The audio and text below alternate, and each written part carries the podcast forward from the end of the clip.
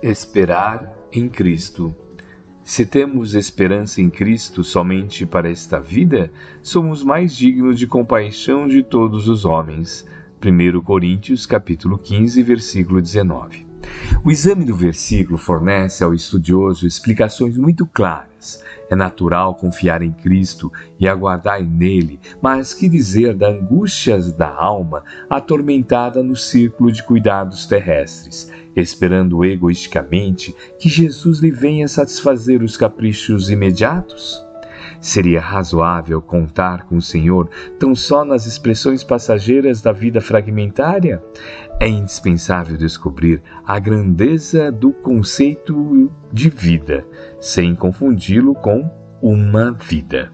Existir não é viajar na zona de infância, com escalas pela juventude, madureza e velhice, até o porto da morte. É participar da criação pelo sentimento e pelo raciocínio, é ser alguém e alguma coisa no concerto do universo. Na condição de encarnados, raros assuntos confundem tanto como os da morte, interpretada erroneamente como o fim daquilo que não pode desaparecer. É indispensável, imprescindível, portanto, esperar em Cristo com a noção real da eternidade. A filosofia do imediatismo na Terra transforma os homens em crianças.